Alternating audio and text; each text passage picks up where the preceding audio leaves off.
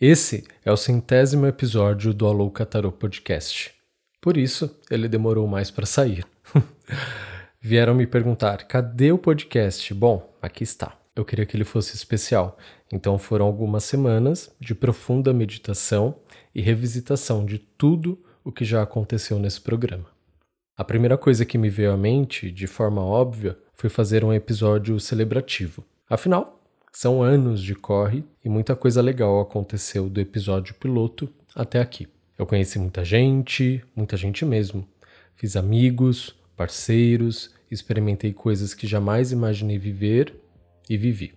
Fui a programa de rádio, dei palestra em centro de convenções, participei de lives incríveis de pessoas maravilhosas, lancei camiseta, lata para guardar tarô, deck de tarô adesivo, dei cursos presenciais, dei cursos online e tantas outras coisas, como aprender a produzir um podcast a tal ponto de hoje em dia eu dar aula sobre como criar um. o Aloca Tarô transformou a minha vida, mas quem revolucionou ela foi o tarô mesmo.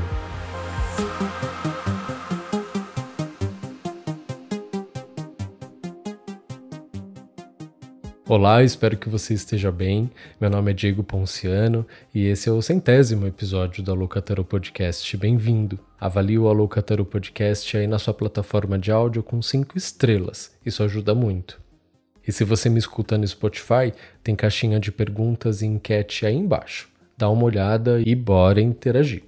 E se você tem vontade de estudar tarô ou de fazer uma consulta comigo, acesse o link que está aqui na descrição do episódio. E para quem tem vontade de fazer os cursos, agora tem a opção de adquirir os três de uma só vez e com um descontão de 189 reais. É o famoso Leve 3, Pague 2. Dentro do pacote tem um curso de arcanos maiores, de arcanos menores e de métodos e tiragens. E se você cola aqui, ouve, aprende e o conteúdo te enriquece de alguma forma, eu te convido a participar do clube de membros, de apoiadores do Aluca Tarô. Essa é uma oportunidade de você contribuir e tornar o projeto sustentável, e assim eu continuo por aqui. Com 15 reais mensais você apoia e ganha mimos, pois à medida que o número de membros aumenta, as recompensas também aumentam.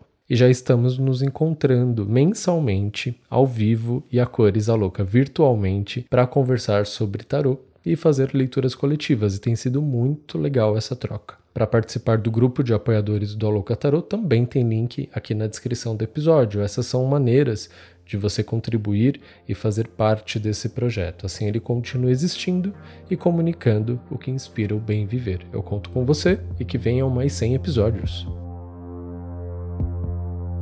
Eu nunca sei responder a pergunta como você descobriu o tarô, como você chegou até o tarô, eu não lembro. Eu só lembro de desde sempre sentir atração por cartas, embora não saiba jogar nada de baralho. Mas eu amava jogo da memória em cartas, por exemplo. E tudo que era místico, de bruxa, fada e de mais sobrenatural desde sempre chamou a minha atenção. Se você me ouve desde o episódio piloto, sabe que eu venho de uma família evangélica, neopentecostal e fundamentalista. Logo, meu contato com o tarô começa de forma consciente quando, depois de anos, eu consegui me livrar dessas influências e teias de aranha e, consequentemente, vislumbrar novos horizontes e possibilidades de se relacionar com o sutil. Essa fé falsa dos grandes templos, ela nos impede de ver com os olhos da alma e nos lança perdidos, errantes, incapazes de descobrir a si mesmo e de desvendar o paraíso por trás do véu da sacerdotisa. A cada episódio do Alocataru eu aprendi. Não teve um que eu não tenha aprendido, porque, como eu também sempre digo por aqui, ele é uma jornada compartilhada.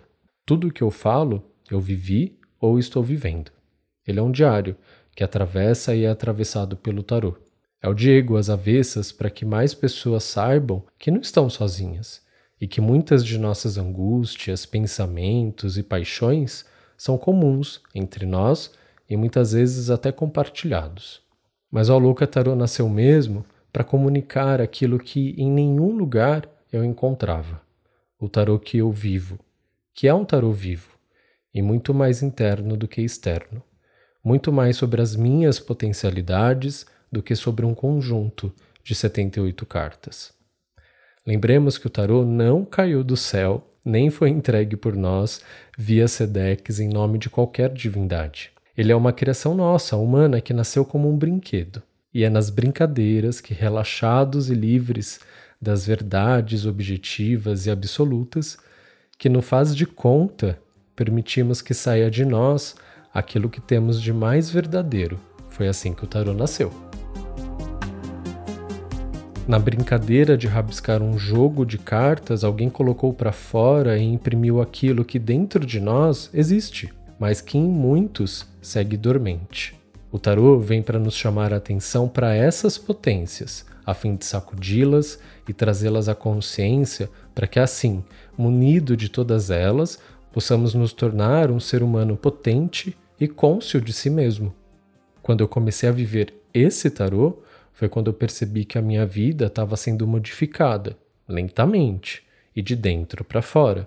E lentamente mesmo, porque eu nunca peguei num livro de tarô com a intenção de me tornar tarólogo ou taromante. Era pura curiosidade. Tanto que se passaram mais de 10 anos até eu decidir começar o Aloca Tarô, que inclusive passou por uma desistência. Mas eu voltei, porque, como dizem, era para ser. Fazia uma leitura aqui, outra ali, para amigos e conhecidos, primeiro de graça, depois por valores simbólicos, mas minha pira mesmo era mergulhar nos arcanos e descobri-los em mim e ao meu redor. Mas chegou uma hora que não dava mais. Depois de anos, o tarô e eu estávamos fortemente ligados e ele passou a transbordar. Compartilhar minha experiência com ele se tornou inevitável.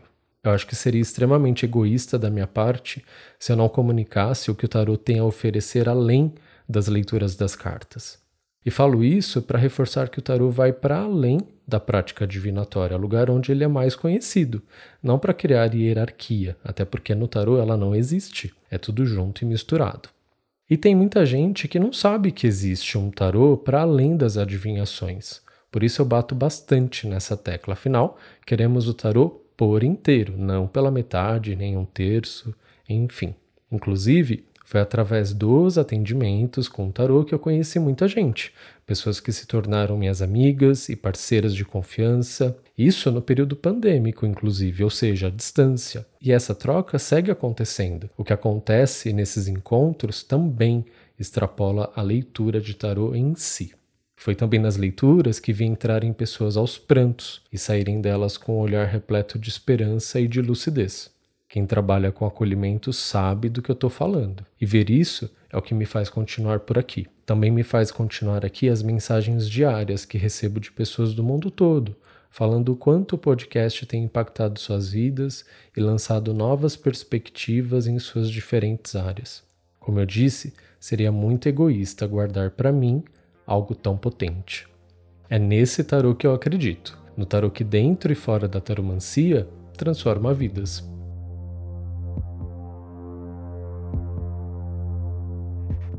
Mas e se eu tivesse guardado tudo isso e deixado que a timidez, o medo, a preguiça, a dúvida e tudo aquilo que a nossa mente ama criar me paralisassem?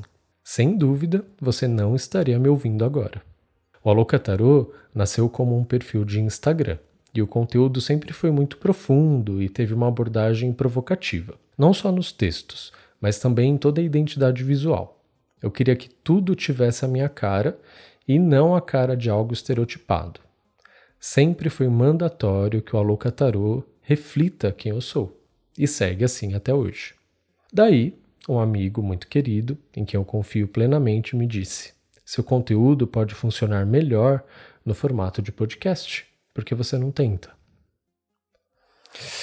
Obviamente eu ri, porque eu odiava a minha voz, eu era super tímido e tão pouco tinha o hábito de consumir esse formato. Sem falar da produção em si, da qual eu não fazia ideia de como funcionava. Como que grava, como edita, como coloca no ar. E como eu disse antes, hoje eu dou aula de criação de podcast. O Aluca Tarot de verdade me ensinou muita coisa. Me ensinou que é sempre tempo de aprender algo novo e que nunca é tarde para se surpreender com a vida. Me ensinou também que sonhos não se constroem sozinho. Ao longo dessa jornada, da sugestão desse amigo até hoje, eu conto com o apoio de várias pessoas, direta e indiretamente, e sou grato a todas elas. Você que está me ouvindo, é uma dessas pessoas. Então, obrigado. A provocação desse amigo ficou ecoando na minha cabeça, então eu decidi, por estar num momento de extrema receptividade, algo raro naquela época, ir ao menos pesquisar. Pesquisar tudo. Os podcasts de tarô que existiam no Brasil, e foi aí que eu descobri que não existia nenhum. Pesquisar sobre captação, microfone, acústica. Daí eu fui brincar de testar, de gravar, teste som, um, dois, três, e ver o que saía. E pensei, bom, eu quero tentar. Eu aprendi com outro amigo a editar e a tratar os áudios, e aos poucos eu fui entendendo a melhor maneira de fazer a captação, quais equipamentos seriam necessários, e quase todo o dinheiro que eu recebia do meu trabalho, entre aspas, formal, eu investia no Alocatarô. Aos poucos eu adquiri materiais simples e funcionais, que me proporcionaram gravar esses 100 episódios em casa. Eu nunca aluguei um estúdio. Todos os episódios que você ouviu até aqui eu gravei sozinho e em casa. E hoje em dia eu também faço a edição, a mixagem, além da distribuição nas plataformas de streaming e todo o resto que você ouve e vê nas demais redes. Mas naquele dia, aquele que meu amigo querido de confiança falou que tal e por aqui, eu ri, mas o tarô já tinha me ensinado muita coisa, e por mais que minha resposta automática tenha sido o riso, a que predominou foi uma resposta observadora, que não se identificou, mas que também não rejeitou. Ela foi pesquisar e pensar a respeito. Imagina se eu tivesse parado no riso. Que desperdício de experiências incríveis eu causaria a mim mesmo. Todas as pessoas que conheci, as amizades que fiz, os eventos que participei, os sujeitos que entraram e saíram transformados das leituras, dos episódios do podcast, nada disso teria acontecido. O centésimo episódio jamais estaria aqui. E nada foi planejado. O que eu fiz foi aceitar o empurrão que a vida constantemente nos dá. E o resto foi desdobramento, sem planejamento do que viria a seguir. É isso que acontece quando agimos pela fé. Incorporamos o louco que há dentro de cada um de nós e nos permitimos dar o primeiro passo que nos levará de arcano a arcano, de experiência a experiência, de aprendizado a aprendizado, de medo a medo, de desafio a desafio, de conquista a conquista, de derrota a derrota, de episódio piloto a episódio 100. Quando partimos rumo a algo novo e não engessamos o que pode sair desse novo, coisas fantásticas acontecem. O que pode danificar esse novo é a expectativa pré-estabelecida, o formato passado de geração a geração, as conquistas e metas autoimpostas e totalmente inflexíveis.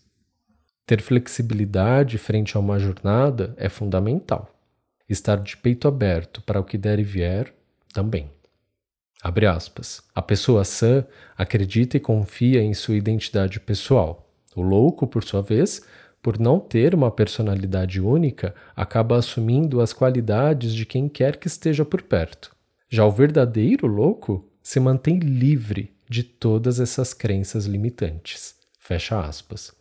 Esse é um trecho da Rachel Pollack no livro Bíblia Clássica do Tarot. É por isso que a fé do louco é muito importante, porque é ele que nos levará a encontrar dentro de nós mesmos a solução para cada parte do caminho. Se você estiver convicto e ativamente buscando dentro de si as facetas que o tarot comunica e o louco inicia, você não temerá o que vem a seguir e, consequentemente, se libertará das suas tão rígidas metas. Abre aspas. Quem não tem meta fixa nunca perde o caminho. Fecha aspas. Esse é um trecho do livro Jung e o Tarot, da Sally Nichols. Se a situação pedir paciência para amadurecer, temos dentro de nós a sacerdotisa. Se outra nos pedir organização, temos dentro de nós o imperador. Se outra situação pedir doçura e paciência, a temperança. Para materialismo e força de vontade, o diabo. Se a situação pedir rompimento, quebra, partida, término, temos a morte, temos a torre. Se a situação pedir silêncio, temos o eremita. O que pode acontecer na jornada que o louco já não tem à sua disposição dentro de si mesmo? Abre aspas. Essa liberdade é o objetivo de todos os arcanos maiores. Jogar fora as crenças estreitas e sufocantes em uma determinada realidade e alcançar um estado em que se possa dançar livremente em um mundo de existência fluida e em constante mudança, ou seja, a própria noção presente na última carta dos arcanos maiores, o mundo. Fecha aspas. Esse é outro trecho da Rachel Pollack no livro Bíblia Clássica do Tarot. O louco é também Amundo, Arcano 21, que reuniu dentro de si todas as potencialidades e se tornou una e consciente da sua potência. É a ela que o louco ambiciona, afinal, ela é a sua melhor versão. É também através dela, ou pelo menos da consciência dessa existência, que criaremos podcasts, que mudaremos o rumo de nossas vidas, que iniciaremos aquele projeto engavetado, que chutaremos o pau da barraca e viraremos o jogo, na passividade ordinária do dia a dia, apegado a sonhos pré-estabelecidos e comuns, nos frustramos. Não encontramos alegria nem satisfação. Não somos objetos feitos em série, todos iguaizinhos. Quais são as suas potências adormecidas? Porque o louco em você está silenciado. Porque você está ambicionando algo que talvez nem seja para você e está deixando de lado aquilo que verdadeiramente te faria mais feliz. O que nos paralisa é o medo do arcano 18, a lua, que também nos constitui, mas ela não pode ser a última a dar a voz, pelo menos não sempre. Abre aspas. O que vemos quando olhamos para o louco? Seria ele um símbolo dos nossos instintos, da nossa habilidade de fazer a coisa certa de forma espontânea, de nossa livre criança interior ainda não revestida de medo e condicionamento social? Fecha aspas. Esse é outro trecho da Rachel Pollack no livro Bíblia Clássica do Tarot. Não coincidentemente, a Lua está próxima do fim da jornada, pois é quando estamos quase lá, quase conseguindo, é que ela vem com seus poréns e fantasmas capazes de nos transformar num Agostinho intimidado dentro de sua carapaça. Mas nessa altura do campeonato já sabemos que temos o suficiente para romper com o que nos prende e, mesmo que no ritmo do crustáceo, fazer uso das habilidades necessárias para atravessar a noite e chegar ao sol, que nos guiará até a completude da realização. Mas fique atento, pois sem a fé do louco, essa operação não é possível. Muito obrigado por ouvir mais esse episódio. Se você gosta do podcast, compartilhe com um amigo. Para marcar sua consulta ou começar a estudar tarot hoje, acesse o link que está aqui na descrição do episódio. E vem me contar como esse tema e mensagem arcana tocaram você. O melhor lugar para fazer isso é no Instagram, arroba Um beijo. Tchau.